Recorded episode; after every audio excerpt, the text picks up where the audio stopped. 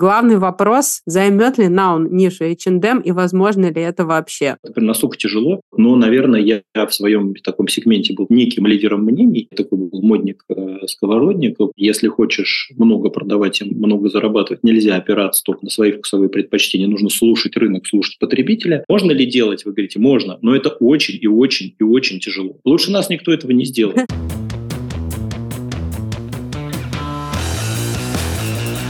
Всем привет! В эфире Ольга Штейнберг, автор телеграм-канала Fashion Прокачка и бонусный эпизод четвертого сезона подкаста Fashion Прокачка. Сегодня у меня в гостях Семен Пименов, основатель и генеральный директор бренда Noun. Семен, привет! Ольга, здравствуйте! А поговорим мы о том, как создать бренд масс-маркет сегмента, да еще и работающий по модели fast fashion.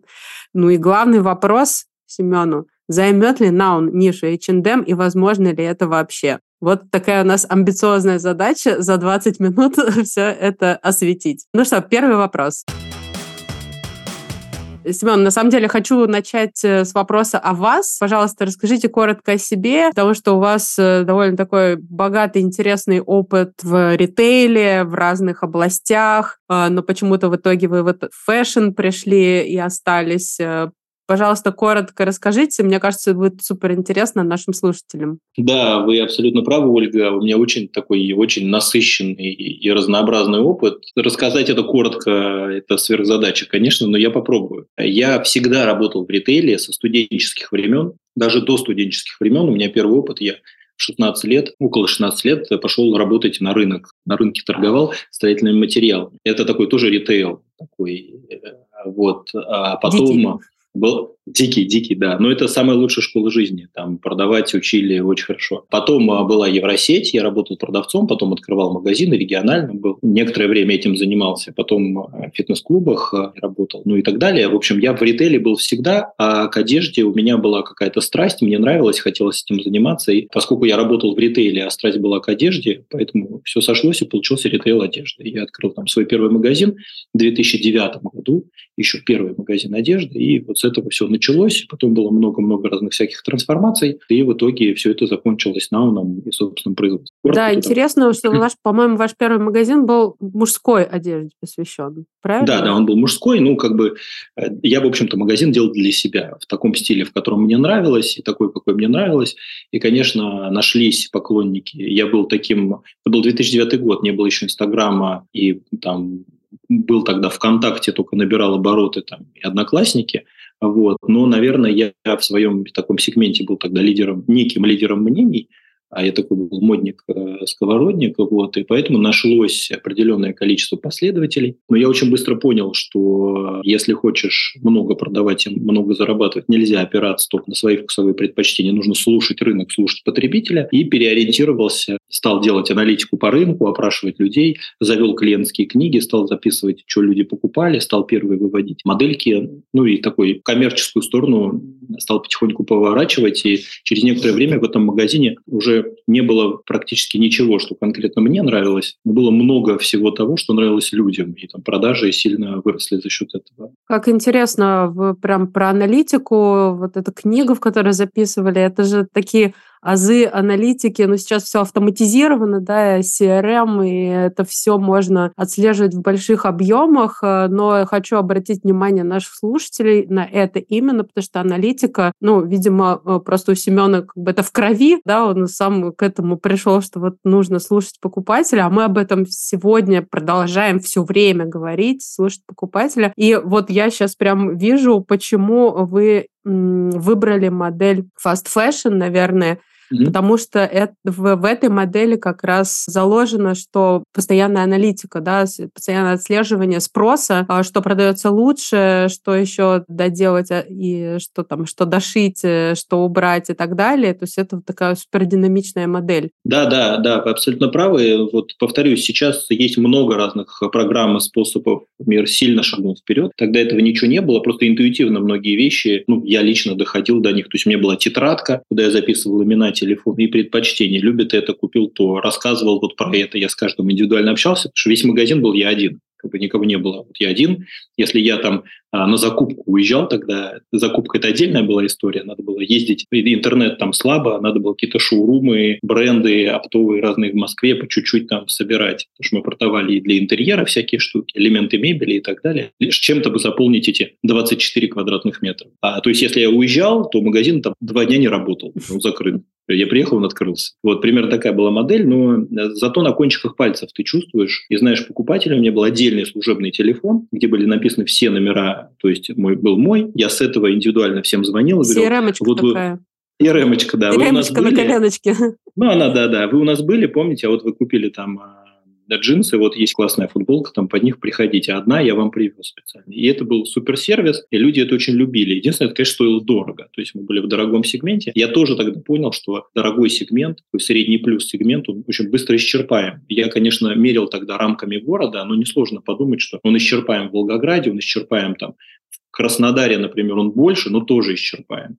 Вот. А сегмент там средний минус, например, он практически не исчерпаем, потому что это 80% примерно нашего рынка находится там. Вот. И поэтому как бы надо было сдвигаться по цене, а для этого надо было находить какие-то способы удешевления там себестоимости или менять э, структуру расходов, э, чтобы наценка была меньше и позволяла их покрывать, ну и так далее. И вот таким вот там наколенным, да, как вы сказали, способом потихоньку-потихоньку мы двигались до 2014-2015 года, когда вообще совсем а, вот эта вся раскурсовка произошла, да, и невозможно стало просто возить товар какой-то, потому что никто не возил, все закрылось, люди не покупали, доллар, ну вот этот весь хаос был. Вот, и мы начали, ну, уже у меня была команда, у меня уже было там три магазина на тот момент, вот, и мы начали пробовать э, шить первые эксперименты с mm-hmm. производством, и это, это отдельный, отдельный мир нам открыло, в общем-то. В 16-м мы полтора года мучились, пытались на разных производствах разместиться, оказалось, что в России их просто нет. Сейчас они вроде есть, тогда их просто не было. Были какие-то подвальные... Да, конечно, только в 2014 ну, году нам обозначили курс на вот это все импортозамещение, да, перенос да. производства. Я помню, тогда у нас были просто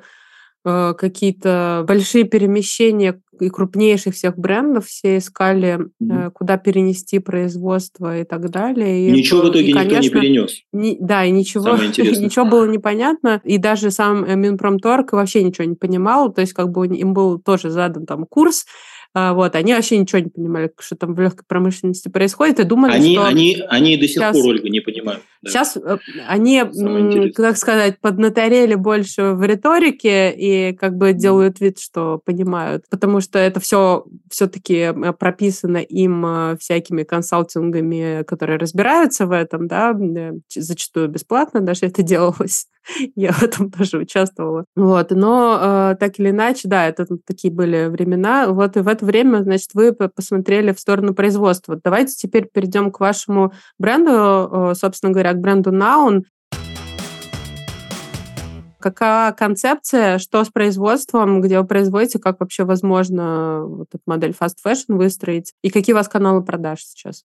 Да, относительно Науна, если вот в двух словах, я бы концепцию сформулировал на сегодня что это там актуальная модная одежда по доступной цене. Если коротко и просто, примерно так это звучит. Но, повторюсь, э, вот мы с вами про покупателей чуть-чуть да, поговорили, и я вообще считаю, что бизнес, не ориентированный на покупателя, не имеет права на существование. Это не бизнес, это Золотые самореализация, слова, там, ремесленничество, это как угодно может называться. То есть бизнес, он всегда решает какую-то проблему покупателя, но во главе него всегда стоит покупатель.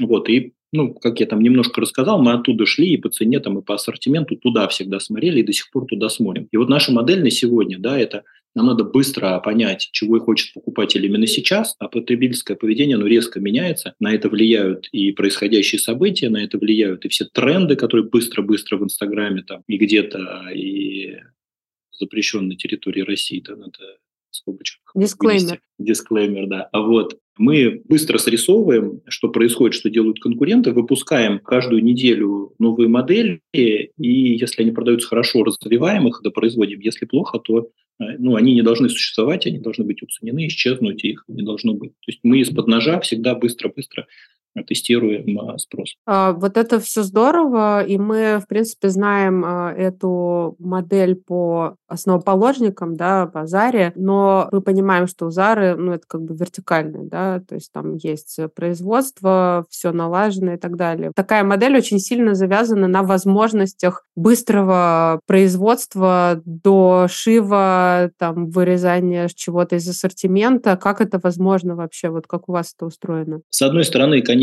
да, мы смотрим на Зару и модель, которая придумана ими, она такая наверное, универсальная, и зачем тут что-то придумывать. С другой стороны, неправильно сравнивать, э, никогда неправильно сравнивать свое начало с чьей-то серединой, да, и когда нас там сравнивают с Зарой, я все время говорю, ну, come on.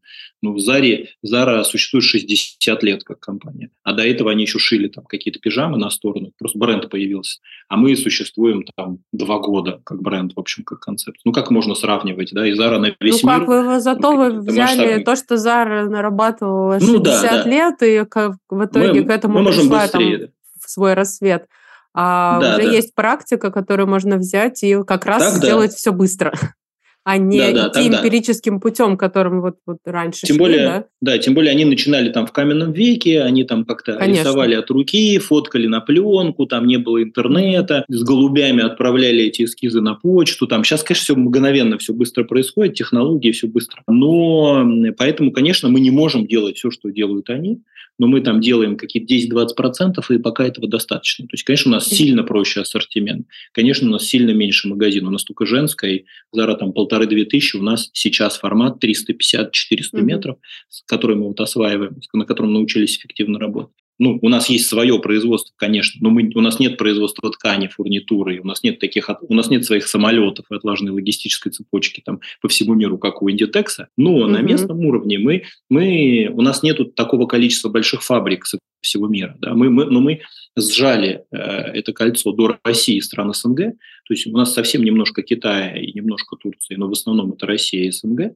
а для того как раз, чтобы упростили ассортимент, да, но целом а, здесь мы можем делать хорошо какой-то свой небольшой блок. Наша задача дальше докрутить его. Мы делаем огромное количество ошибок, мы много где неэффективны, но мы потихоньку двигаемся и растем, потому что наша задача теперь свою компетенцию расширять и усиливать, увеличивать магазин, набирать мощности, добавлять там другие а, в ассортиментную матрицу позиций, ну и так далее, потихоньку двигаться туда. Мне все-таки вот не дает покоя этот вопрос, как, а, например, если вы занимаетесь аналитикой, и вот видите, там, наверное, какая-то модель определенная, там, какая-то вещь, она вот прям выстрелила и прям скупают. Можете ли вы э, как Зара взять и оперативно это дошить? Если да, то где да. вы берете так оперативно материалы, например, да? Ну, с производством понятно, оно у вас в России, да, насколько я понимаю? Свое в России, да, у нас, плюс у нас сейчас порядка 30 контрактных производств, из них э, часть находится в России, часть находится там, в Киргизии, в Узбекистане. Угу.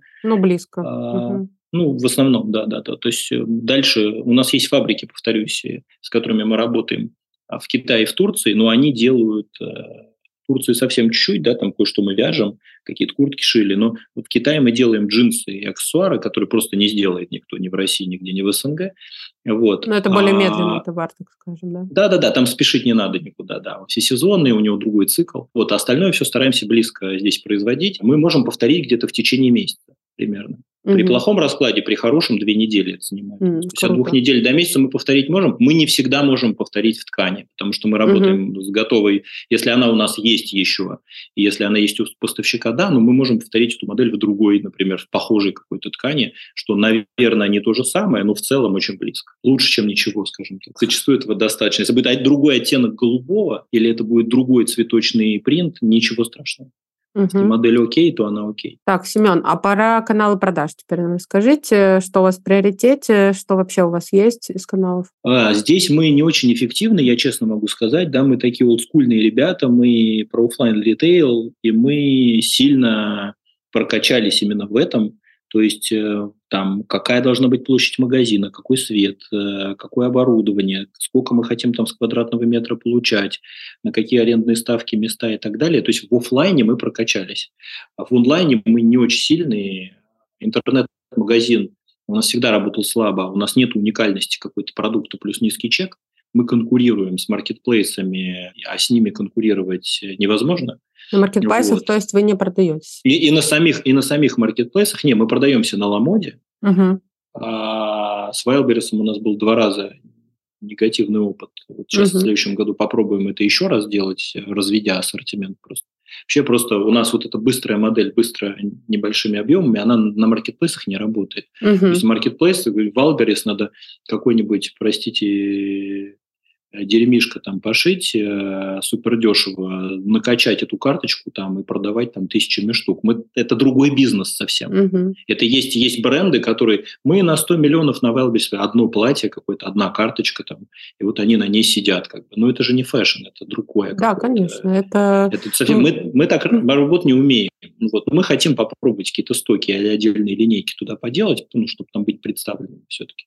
Вот. В Ламоде мы работаем примерно плюс-минус по такой же модели, как у нас. Вот там меньше экспериментов, там больше проверенных уже хитов только туда заходит. В целом она работает неплохо. Хотя у нас по структуре, если говорить, у нас 90 примерно процентов, 85-90 процентов это офлайн ритейл, 10-15 процентов это онлайн плюс э, все наши эксперименты. А собственный сайт сколько у вас примерно продает?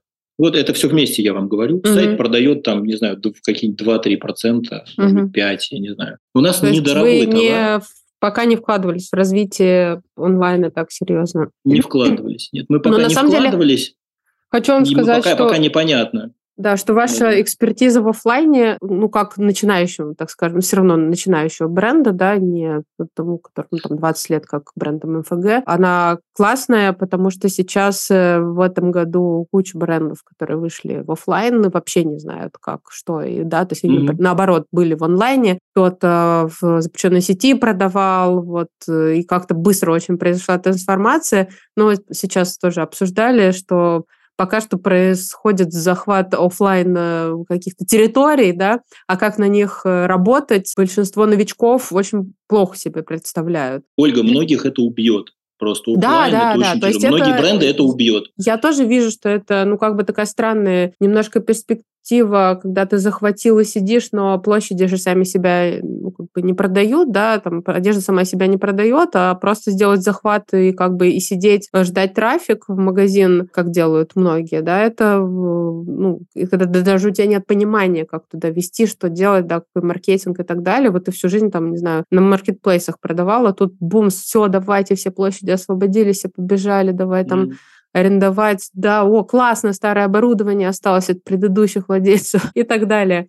Ну, там, короче, на мой взгляд, там сейчас пока происходят э, такие очень дикие тоже процессы. Дикие. Да, да и для вас э, это, ну, как бы у вас есть огромный плюс, потому что в офлайне экспертизу, мне кажется, сейчас даже сложнее иметь э, небольшим брендом, потому что в онлайне, ну, как бы есть огромная экспертиза на рынке, можно всегда нанять там хороших сейчас уже есть достаточно людей, которые, ну, там, не знаю, директора икома, куча директоров по икому, которые освободились сейчас, э, да, которые работали на зарубежных брендах, знают, как все устроено и так далее. То есть, в принципе, при желании и инвестициях вообще все можно довольно быстро, мне кажется, сделать в онлайне. Поэтому, э, ну, и, и с другой стороны, наверное, все-таки вам пожелала бы диверсификации ваших каналов продаж, потому что офлайн, как показывает э, исторически историческая наша практика тоже ненадежный канал, да, и в одном офлайне тоже тяжело. Вы знаете как? Тут э, два, два тезиса хочу сказать. То есть я вот с тем, что вы сказали, и согласен, и не согласен, но я чуть позже к этому вернусь. Да? И вот если говорить про бренды, то я бы грубо, очень-очень грубо бы все бренды, все фэшн-бренды российские, такие новые волны, поделил бы на две категории.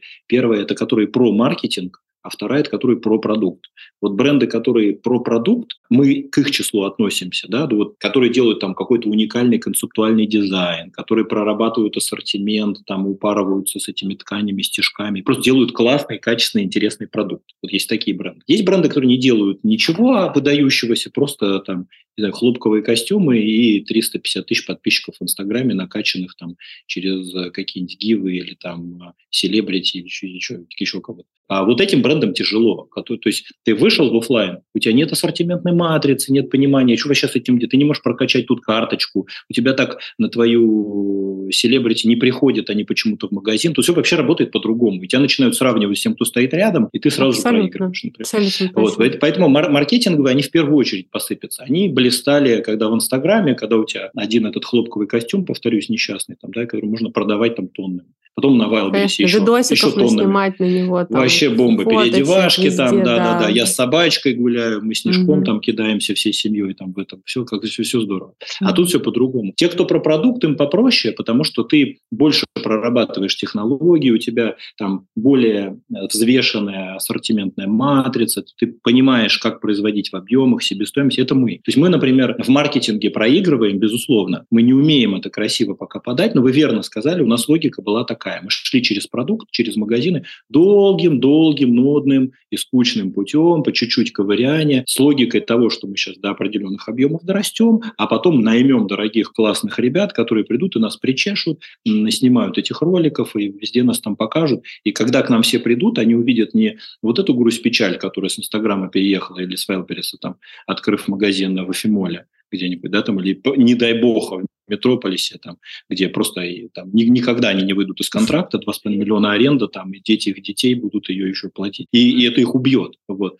А, а, а мы уже, как бы, мы, знаете, вот про офлайн я сказал, что я с вами согласен и не согласен, потому что в России традиционно сильный офлайн будет еще долго сильный. Мы специализируемся просто на небольших городах. Мы не московский, не какой-то гламурный там вылизанный бренд э, с Патриков. Мы из региона, мы из Волгограда, самый депрессивный город России. И мы... Глория Джинс город... тоже из региона, можно сказать. Да, слушайте, Ростов э, это не Волгоград, как бы. Ну, Ростов это классный, побольше. дорогой. Да, и они в Москве сидят там уже лет 10. Они уже забыли, что они из региона давным-давно, они уже федеральные. А мы как бы помним свои корни. У нас города Тамбов, 250 тысяч, Волжский, 300 тысяч. Вот сейчас откроем Волгодонск 180 тысяч. У нас есть такие города, где мы работаем. Я ездил в Элисту, смотрел 100 тысяч столицы Калмыкии. Мы можем там работать. Не, я слабо верю, что большинство московских брендов на это способны. А Россия, она такая Конечно. в основном. Ну, Поэтому там, у вас там, уникальная там... в этом смысле экспертиза, опять же повторюсь, ну, вот да? да. Уникальная, да, поэтому потому мы, что поэтому ну, я в офлайн верю по-прежнему. Ну, вы просто такой, пришли из офлайна, у вас такой бэкграунд, ну, да, да. который вот вас привел просто к этому. А огромное количество молодых брендов, они же, ну, как бы уже в, это, в этом мире родились, да, в мире интернета, соцсетей или легкой, ну, еще на тот момент э, раскрутки, таргетинга, который, в общем-то, практически дал возможность любому дизайнеру, любой, ты, ты там, не знаю, пять платьев сшил, но ты уже... Возомнить можешь... себя брендом да, и бренды. быть дизайнером эпоха, и брендом – это разные вещи. Эпоха блогеров, которые потом монетизировали свою аудиторию через производство костюмов из футера и так далее. Да? То есть это все такая немножко история ну, такая, избалованности да, всем этим. И сейчас она резко обрезалась, и какие-то другие должны быть инструменты выхода, да, и сейчас вообще все по-другому будет. При этом, да, в офлайне мало у кого есть экспертиза, опять же говоря. Ну, я вообще, за, честно говоря, все равно за мультиканальность, и mm-hmm. супер важно также понимать, как ты вводишь, э, как ты используешь онлайн возможности для того, чтобы развивать в том числе офлайн. Онлайн то офлайн, они должны перетекать, и они должны быть единым каким-то уровнем сервиса. Понятно, что у нас там сейчас существует разделение ассортимента, да, в основном с маркетплейсами даже связано, но в целом э, все-таки, да, я вот считаю, что нужна мультиканальность, но вам все-таки проще будет, как ни странно, прийти из офлайна в онлайн, да, потому что в онлайне уже как бы все, все понятно, все настроено, надо просто ну, взять и грамотно сделать. Это ну, проще. Я, я с вами, Ольга, полностью согласен. Я просто вам, а, не то чтобы я против онлайна, я просто рассказал нашу логику да, да, да, развития. Да. На сегодня, да, я откровенно признаю, мы слабы и на маркетплейсах, и в онлайне. Для нас зона роста, мы над этим будем работать, безусловно. Мы шли через вот офлайн, через другое, поэтому у нас вот такая вот, такая вот судьба. И вы немножко немножко, конечно, нам льстите, когда говорите, что там все в порядке, все настроено. Конечно, у нас там огромное количество точек роста. Я вот э, чем больше офлайн и ритейлом занимаюсь, тем больше понимаю, да, что ритейл из детейл, и это бесконечный процесс. Да. То есть ты никогда невозможно остановиться, постоянно что-то докручиваешь, доделаешь. Никогда он не кончится. То есть мы постоянно где-то ошибаемся. Мы что-то докрутили, увидели, переделали, переделали, переделали. Ну, это же здорово, это динамика. Да, да. Мы, мы, мы мы далеки, далеки прям от э, совершенства, далеки. И поскольку у нас маркетинга нет, а у нас очень такой Вот за это вас поругаю, Семен. Плохо. Стартовый... Маркетинг должен быть знаю, э, знаю, знаю. в стартовый... любом случае. Хотя вы там Старт, можете старт... быть про продукт и так далее, но кто же узнает про ваш прекрасный да, да, продукт, да, да. вашу модель да, и у нас, у нас запуск и раскачка магазина занимает там определенное время, мы не быстро стартуем, потому что нам не хватает маркетинга. Для нас это тоже зона роста. Вот мы в следующем году на маркетинг и на онлайн сделаем больший упор, безусловно. До этого мы, ну, слушайте, до этого нам там всего ничего. Мы вначале только начали, только стартовали, разбирались с производством, потом а, два сидели года в пандемии, потом СВО со всеми вытекающими. Да, и тут было не до, не до маркетинга. Как. В следующем году этим займемся безусловно. Я надеюсь, да. Вот еще хотела за один момент пожурить. Зашла на ваш сайт, посмотрела карточки товаров, и они прям вообще мне не понравились, конечно. Все вы сделали, ну, я не знаю, они просто, вы как-то сделали технически, но нет там никакого описания, ни что, никак. Э, вообще, конечно, взгрустнулась немножко на карточках товаров у вас на сайте ну, уверена, что вы над этим тоже поработаете. Разберемся. Разберем. Мы несколько раз это делали, переделывали. Тоже, я думаю, бесконечный процесс. Но пока вот у нас был основной упор на производство, на отлаживание просто возможности работать и масштабироваться через ту модель, которую мы с вами обсуждали, возможности быть в этом ценовом сегменте и на отработку офлайна. Все силы на этом были. Поскольку здесь более-менее у нас там сейчас получается, я не могу сказать, что там идеально, просто мы делаем это хорошо. Вот сейчас будем как раз работать над ошибками, которые вы обозначили.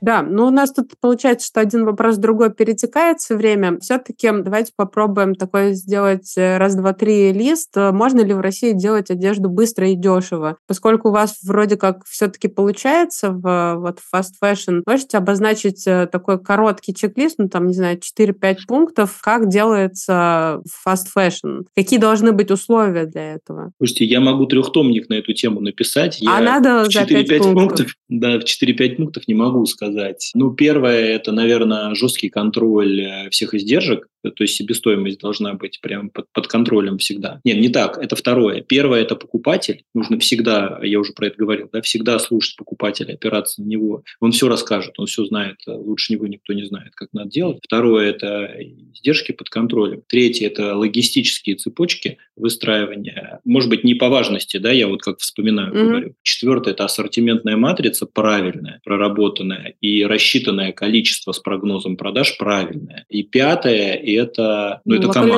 наверное. Локализация, ну, лока- локализация, это же технический лок- момент. Локализация, да. Локализация, да. Ну, для меня некоторые вещи кажутся очевидными. Знаете, как бы у нас нету другого, поэтому я как бы этого не назвал. Да, это, это можно ли делать, вы говорите, можно, но это очень и очень и очень тяжело. То есть ну, специально так просто говорить, чтобы никто циклом. не лез э, к нему в конкуренты.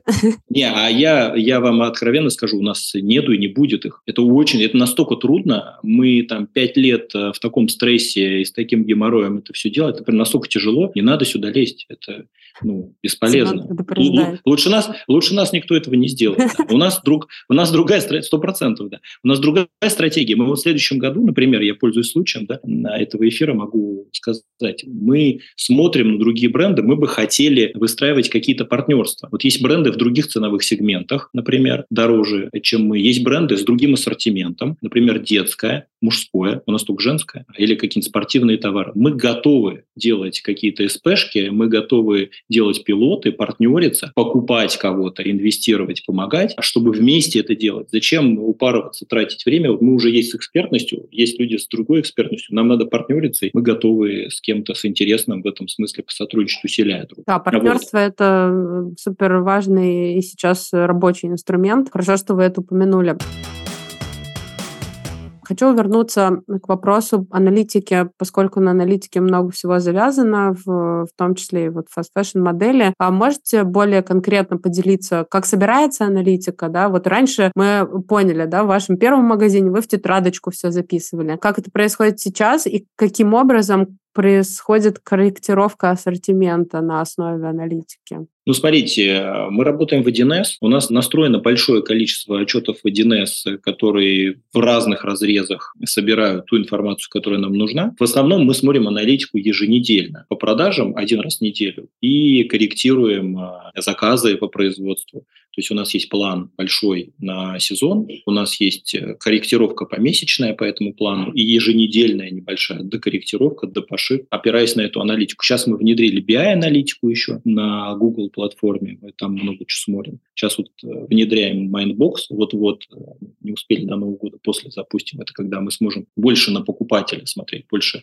ну это CDP-платформа, да, больше собирающая информацию, аналитику по поведению покупателей и подстраивающейся по него. Потому что 1С, она по товару в основном, а по товару это то, что уже произошло, это уже было, и мы не знаем почему. Мы можем предположить, мы оттуда выводим тренды, но CDP любая, она лучше дает э, обратную связь покупателя. А, мы, кстати, собираем обратную связь в магазинах. У нас еженедельно у покупателей продавцы и старшие продавцы собирают обратную связь и заполняют э, определенным анкетам, да, какие-то определенные вопросы. Некоторое количество вопросов, которые ложатся комментариями на ту аналитику, которую мы имеем. Ну вот если коротко, то вот так. Угу. То есть потом все это вместе собирается, и вы смотрите, да. что вам э, доделать, что переделать, что дошить, что убрать. Супер. Всем бы рекомендовала так делать. Я думаю, что в любом сегменте это правильно, э, и в высоком сегменте, и в, там, в среднем. Может быть, с другой скоростью там, в высоком сегменте это имеет смысл делать. Да, у них там меньше ассортимент, у них там длиннее цикл. Но, может быть, не так подробно, но а,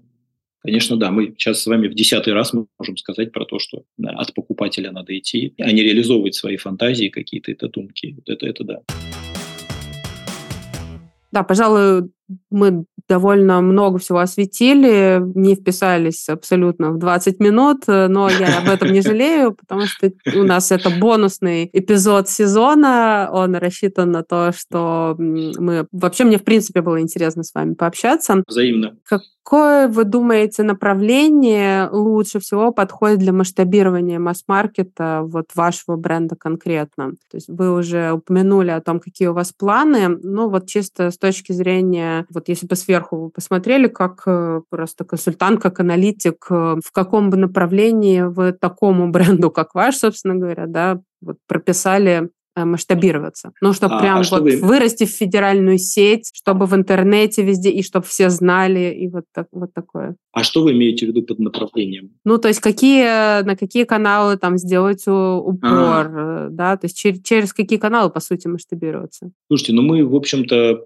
обсудили эту тему подробно. Да? Мы вот идем через офлайн, то есть э, наша задача выстроить определенную сеть, определенную логику работы этой сети, а потом раз и заявить о себе. Да? Некоторые бренды сразу заявляют о себе, не имея ничего за, за душой, скажем так. Наверное, это некоторая синергия, то есть э, нужно ли развивать офлайн? Конечно, нужно. Нужно ли развивать онлайн и маркетплейсы? Да, надо. Нужно ли делать маркетинг? Надо. Но здесь нужен баланс. Некоторые сильно тратятся на маркетинг, не имея нормального продукта и ассортиментной матрицы. Некоторые важно, пытаются да. делать офлайн, офлайн не умея этого делать. Некоторые лезут в онлайн или на маркетплейсы, думая, что это тоже все то же самое, только чуть по-другому. Это все разные вещи. То есть можно выбрать одно, а потом наращивать себя в других. Можно во все стороны пробовать, но надо брать тогда экспертов и отдельными командами, отдельными гипотезами это развивать и в какой-то момент там сложить. Вот мы, вот повторюсь, шли через одно направление, теперь пытаемся, имея базу какую-то уже, пытаемся в другие направления заходить. Но это всегда про баланс. Ну что, по-моему, прекрасный вывод э, всему нашему эпизоду. Семен, э, большое спасибо, что встретились э, со мной, и мне кажется, это супер интересный эпизод с точки зрения вообще вашего опыта, с точки зрения того, как все устроено внутри брендов, кто куда развивается, пересечение онлайн и офлайна, мне прям очень понравилось. Спасибо, и я надеюсь, что мы еще, еще у нас будут поводы встретиться, и, может быть, в подкасте и на других площадках. Да, спасибо большое за приглашение. Я получил большое удовольствие. Знаете, в интервью, в подкасте его качество, мне кажется, в первую очередь зависит не от качества ответов, а от качества вопросов, потому что они направляют э, дискуссию в определенную сторону. Вот вам большое спасибо за качественные, правильные, глубокие вопросы. С удовольствием продолжу общение. Спасибо, мне очень приятно, что вы так и оценили качество моих вопросов. Ну что ж, друзья, а я напоминаю, что в эфире была фэшн-прокачка, под подкаст, конечно же, продолжается, поэтому вам обязательно нужно на него подписаться на любой платформе, на которой нас слушаете, поставить лайки, потому что тогда вы первыми будете узнавать о том, какие новые эпизоды, какие новые темы у нас вышли. Всем пока-пока.